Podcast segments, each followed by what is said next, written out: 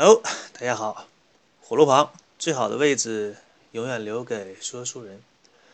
今天呢，继续来给大家讲一下黄眉老怪。在上一集呢，跟大家说了一下他的胆量，可见他的后台和背景不一般呐。那么暂时不说破他是什么样的后台和背景，有这样的胆量，敢直接冒充如来佛祖。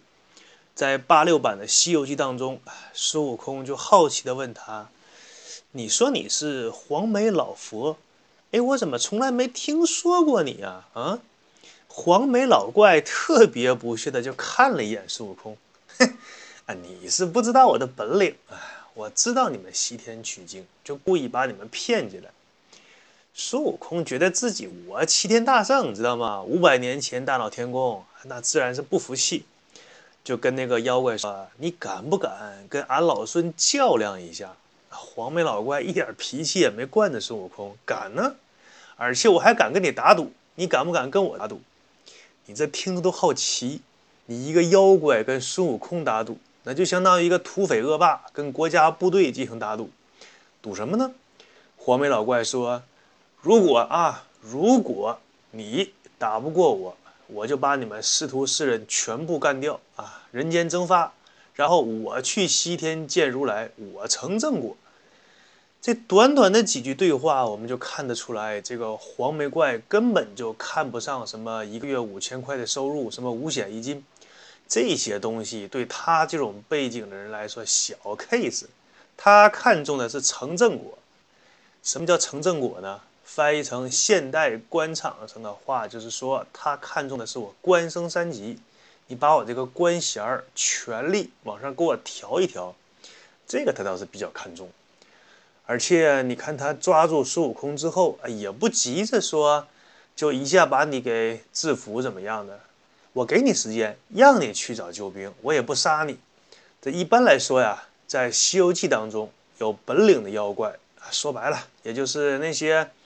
敢跟孙悟空他们一对一来个 PK 什么的，我比你强，我给你赢了，显出我的本领大。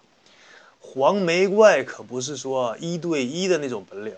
当年吕布怎么样？三英战吕布，吕布一个人打你们关羽、张飞、刘备，一个人打你们三个，你关羽不战神吗？我吕布打你们三个人，我吕布牛不牛？黄袍怪就是这样一个人物。他一个人不是打三个，他是一个人打一群神仙，而且那一群神仙还打不过他，你可见这个妖怪有多厉害。那么在仙家之间的斗法呢，通常来说，比法术的比较少，不像西方的那些魔魔幻的那些什么小说，我扔个火球啊，你发个什么暴风雨啊，不是这种，是比的法器和法宝，看谁的宝贝厉害。那黄眉老怪的法宝怎么样呢？首先，第一件出场的是叫做一个钵，一出手就把孙悟空扣在里面。这个法力跟当初如来佛用五行山给猴直接压在底下也差不了多少。这猴啊，在里边变大变小变苍蝇啊，变肥变宽变体重，怎么也不灵。你大。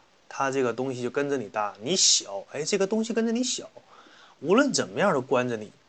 后来猴怒了，怒朝 Max，突然间想起了观音当初送给自己的三根救命毫毛，被孙悟空藏在了自己耳朵的后面，在实在是不能时不可解的时候，可以拿出来拔一根，保住自己的一条命。这个就像是我们玩家在玩一些飞机游戏的时候，马上被子弹打中，哎，放颗雷，放个保险，就是那种感觉差不多。当初孙悟空就跟观音说：“我保着唐僧西行路上的这么多难，这么多磨难，万一我有事怎么办？”然后那个观音就说：“哎呀，悟空啊，我给你三根救命毫毛，万一你遇到事不可解的时候，拔下来用嘴一吹。”想什么有什么。猴一想，那我要什么呢？就拔下一根救命毫毛，变出了一个钻。哎，想在那个宝贝里边钻个洞，我变成苍蝇飞出去不就行了吗？想法很性感，现实很骨感。发现怎么转也转不动，这根本就不灵。说明什么？说明他这个法宝比观音赐给孙悟空的那个东西要厉害。要强，猴一看不行，自己不灵，没关系，咱有哥们儿，找朋友啊！你等一等，我打电话发微信，开始念动咒语。这个翻译成现在的话说，就是掏出手机发个 QQ，开始求救。我有自己的亲友团啊，倒霉妖怪，你等着我的。猴打开了自己的好友列表，看一看谁能帮我摆平这件事儿呢？孙悟空请来的第一波好友是谁呢？请来的是如来佛身边的五劫帝。可能是有的听众对这哥五个不是很了解啊。这五劫帝呢，那可不是一般般的人物。这五劫帝都有谁呢？金光劫帝、银光劫帝、波罗劫帝、波罗僧劫帝、莫可劫帝，总共是这五个劫帝。这五个人在佛教当中负责什么呢？哎，说白了是佛教里边的保安。佛教里边的护法神，守护的这个五方的土地。据说呀，这五位劫帝力大无比，恨天无霸，恨地无环。天要是有个把儿，哎，拽住那把儿，一拽能把天拽下来；地上要是有个环儿，一使劲，一较劲，嗯，能把地拎起来。你想想这哥五个什么力气吧？把这哥五个找来干什么呢？孙悟空说：“你把关着我这个金箔给我抬起来。”结果他五个人。花了九牛二虎的力气抬不动，你可见这个法宝的品级，估计在游戏里至少也是个传说级的宝物。这猴一看第一波好友不管用，请请请请，一边待着去，我找边拉开微信的好友列表，我看看啊，佛家不行，我请仙家吧。又念动了仙家的咒语，去找玉皇大帝。玉皇大帝一看猴张嘴了，得给面子呀。给你三分薄面吧。玉皇大帝也是真给面子，直接把二十八星宿给派下来了。这二十八星宿人多呀，二十多号人呢，有拿锤子的，有拿斧子砍的，有拿那个什么，拿那个重物砸的，有拿牙咬的，有拿手挠的。你看没看过装修拆楼啊？就差不多那个意思吧。叮当一顿砸，叮当的咚当当啊，一顿忙活。这个法宝纹丝不动，哎，这二十八个人累得气喘如牛，不行啊，不行，你这活干不了，你再给加点钱吧。这个俗话说得好啊，泥人还有三分土气儿呢。在这二十八个星宿里边，有个叫做亢金龙的，他就跟那个猴说：“这么的，大圣，我把我的脚钻进那个法宝里。”最后啊，他费了九牛二虎的力量，才把那个脚钻进去。这个宝贝厉害到什么程度？你别看他把脚钻进去了，但是里边一点缝都不漏。孙悟空没办法，只能在这个脚上钻个小洞，然后变成个小虫子躲进洞里。等那个脚拔出去的时候，孙悟空才从那个法宝里逃出来。这个猴什么时候吃过这种亏啊？从宝贝里出来，那完得了吗？好你个妖怪啊！你等着我的，约上这些打手帮手一起去找那个怪。妖怪一看，呵，这么多人打我一个啊！我跟你们费那劲呢，我一下一个，我还不得砸二十多下？没那个必要，我直接拿出个外挂来自动打，随手就从自己腰里就拿出个布袋往天上一丢啊，口里念动真诀。妈妈的妈妈叫姥姥，爸爸的爸爸叫爷爷。走，那一瞬间，所有的神仙嘘，全部装里边。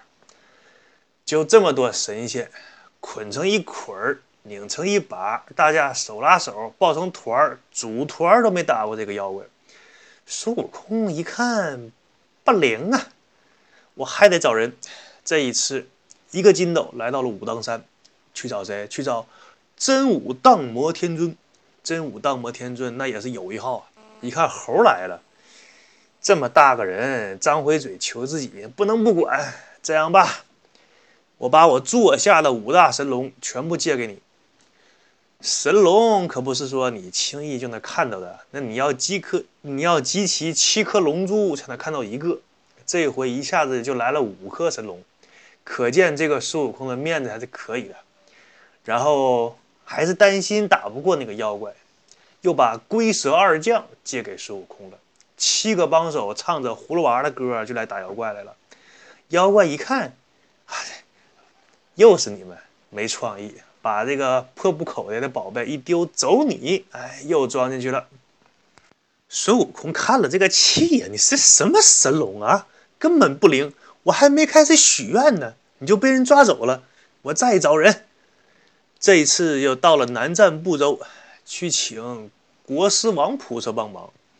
国师王菩萨说：“这样吧，我把我手下最能打的小张太子派给你，还有我的亲卫队四大神将。”也都派给你，这五个人手拉手、肩并肩，革命路上一起走。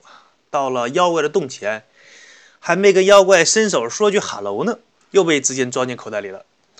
孙悟空啊，也就是仗着自己会筋斗云，一个筋斗十万八千里，不然呢，他连找救兵的机会都没有。这个猴被妖怪逼到什么程度呢？跑到山的后面哭起来了。各位什么时候见过孙悟空哭啊？不被逼到一定份儿上的，不能做出这种动作来。不过我个人不是很理解啊，你像观音菩萨和如来佛祖这种硬靠山，你为什么不去请呢？估计也是剧情需要啊。可以说，这一番对战下来，这个妖怪的本领和法力远远在孙悟空之上，他根本就不是他的对手。那么这个事情总归是要有个了结呀，最后要怎么解决呢？孙悟空走投无路的时候，弥勒佛来了，不请自来。孙悟空可没找他，他是自己来的。弥勒佛说：“这样吧，你变成西瓜，我骗妖精吃到肚子里，然后你再降服他。”这孙悟空本行啊，最擅长钻到妖怪肚子里了。那么孙悟空进到妖怪肚子里，那能完得了吗？这一顿报复啊！在妖怪肚子里就开始练起散打了。我给你来个空中三角，哎，妖怪，你听没听说过李小龙啊？我掐，就开始来了。最后妖怪现出原形，是黄眉毛的一个小童子。孙悟空举起金箍棒就要打。弥勒佛是干嘛的呀？童子的靠山，能让你打吗？大圣，大圣，且慢动手，哎，切莫伤他性命。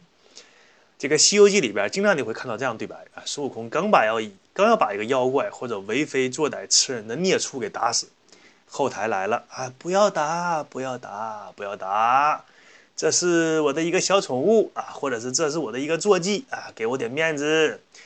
其实这个就是官话和套话，潜台词就是我就站在这儿看，你把那个棒子落下去，哎，你打，你打给我看看，这。惯着你脾气了，你个猴啊！你打我看看，你打我听个响，你打我听听个脆的，敢打吗？后台就在旁边站着呢。猴这个时候也不是像以前刚出世那么冲动了，给个台阶也就下了。哎，那你以后好好管教吧。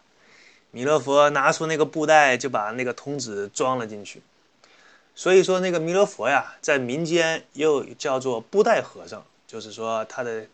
那些什么佛像啊，什么小的画像里边，都会发现弥勒佛的腰上系着个布袋啊，这个布袋可是宝贝。你像刚才孙悟空请的那些救兵，都被那个布袋收进去了，可见这个布袋多厉害。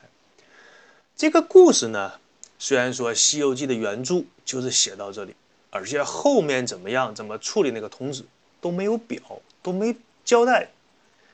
但是这个故事的后面。所以说，这个布袋是非常厉害的一个宝贝。那么，我们看到这个故事之后，孙悟空也没有把他怎么样。这个黄眉怪，他冒充如来佛祖所做下的这些错事，有什么惩罚呢？无非是让孙悟空在他肚子里打了几拳，踢了几脚啊。说白了呢，也就是说让当事人。骂两句，打两下，出出气，然后被弥勒佛呢口头批评了一下，然后呢就没事了，什么罪过都没有。跟他犯的这些错误相比，那个惩罚根本就不能叫惩罚。可见呢，这个弥勒佛的后台是有多硬。俗话说得好吧，这个你后台越硬，那惩罚就越小。我们对比一下，想当年孙悟空大闹天宫，啊，说好听呢是大闹天宫，其实说白了呢，天宫那帮人也没有把猴当回事儿，谁也没有使用真本领去对付他。你毕竟嘛，你这个体制内嘛，你懂的。给天庭打工，谁那么尽心尽力给你干活？我早八晚四上个班儿，喝个茶水，看个报纸，拿工资领薪水，犯不上给你卖命啊！一个猴搁那闹闹去呗，对吧？也不是在我家闹，我家几百平房子，条好好的，对吧？上班的地方闹闹呗，反正有保洁阿姨做做清做清理。其实这个东西啊，也是佛家有意安排的，这样呢也好把孙悟空给收到自己的编制内。让他呢去保着唐僧去取取经，所以这么假模作样的判了个孙悟空有期徒刑五百年。那毕竟天庭不能让你白闹啊！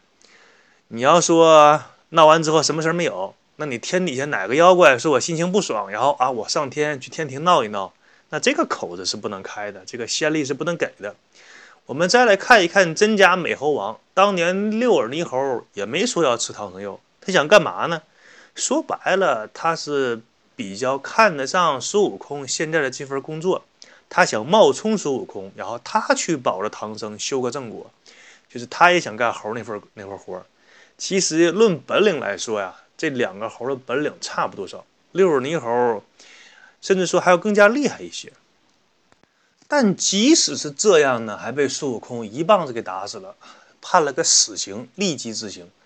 对比之下，我们再看一看这个黄眉怪，他所犯下的错误，他受到什么惩罚了呢？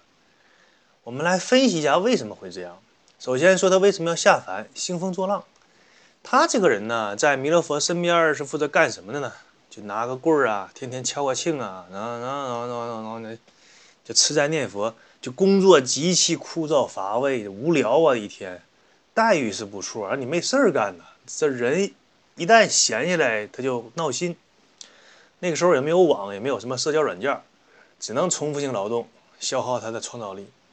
然后他又看了看自己身边的同事，啊，一个个都下凡去了，有吃有喝的，所以享受人间快乐。什么去夏威夷群岛看看比基尼女郎啊，或者占山为王，下海经商，成为富翁。你再看看我自己，你看那个，你看人家那个太上老君的司机。就前两天给我打斗地主输给我五百块钱的小伙儿啊，那个青牛精占山为王去了。你再看看观音菩萨的宠物，上回给我掰腕子还输给我了。那个鲤鱼精到通天河画了个地盘，自己为非作歹去了。